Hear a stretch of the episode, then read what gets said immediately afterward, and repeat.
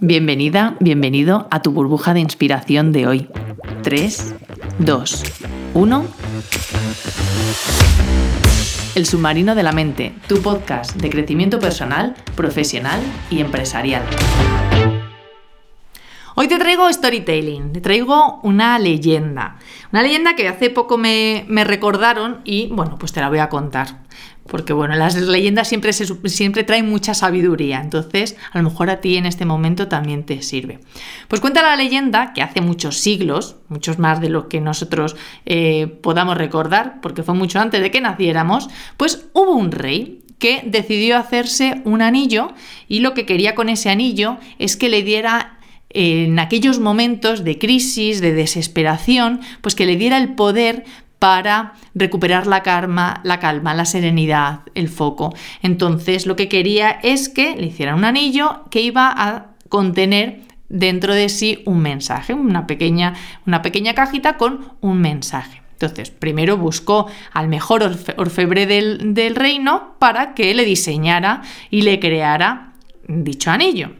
Una vez lo consiguió, tenía que buscar qué mensaje poner. Un mensaje que, como él, decía, en dos o tres palabras, reflejara esa sabiduría que necesitaba recordar y recuperar para esos momentos de desesperación.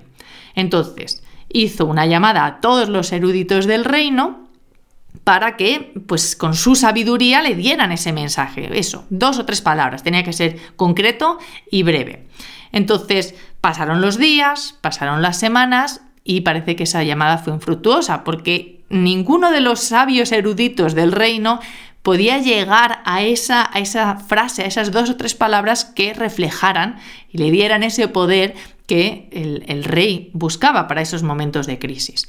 Entonces, pasaba el tiempo y durante ese tiempo el monarca tenía un sirviente muy anciano que había también, también, servido a su padre, con lo que llevaba en el reino pues toda su vida. Y un día el sirviente le dijo, no soy sabio ni erudito, pero conozco el mensaje que buscas porque lo compartió un sabio conmigo hace tiempo.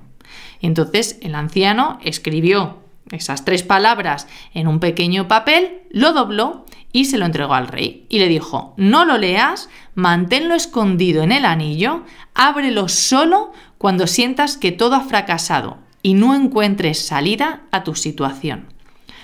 Pues así hizo el rey, pasaron unos meses, ya él tenía su anillo con su mensaje dentro y llegó aquel momento tan desafortunadamente eh, esperado.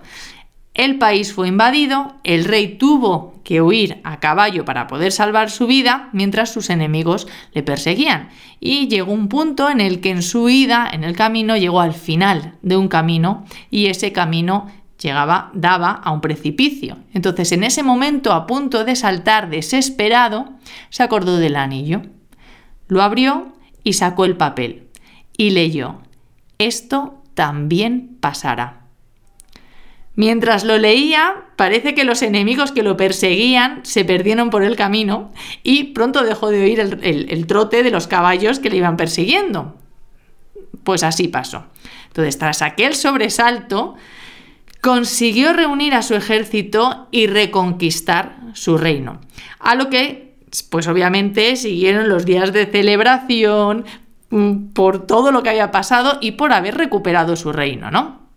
Entonces, en el rey, ahí en su éxito pletórico, quiso compartirlo con el anciano eh, para agradecerle lo que realmente, todo lo que le había dado y todo lo que le había servido ese mensaje.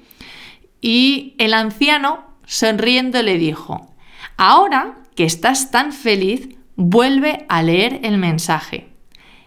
Es también momento de hacerlo.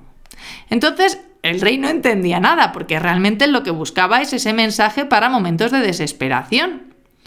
Y el anciano le dijo, este mensaje no es solo para situaciones desesperadas, sino también para las placenteras. No es solo para cuando estés derrotado, también para cuando te sientas en pleno éxito. No solo es para cuando seas el último, también para cuando seas el primero. Entonces el rey abrió el anillo, y leyó el mensaje. Esto también pasará. Gracias por estar aquí. Y como siempre recuerda, la vida es la suma de todas tus decisiones, que bien dijera Albert Camus. ¿Qué vas a hacer hoy?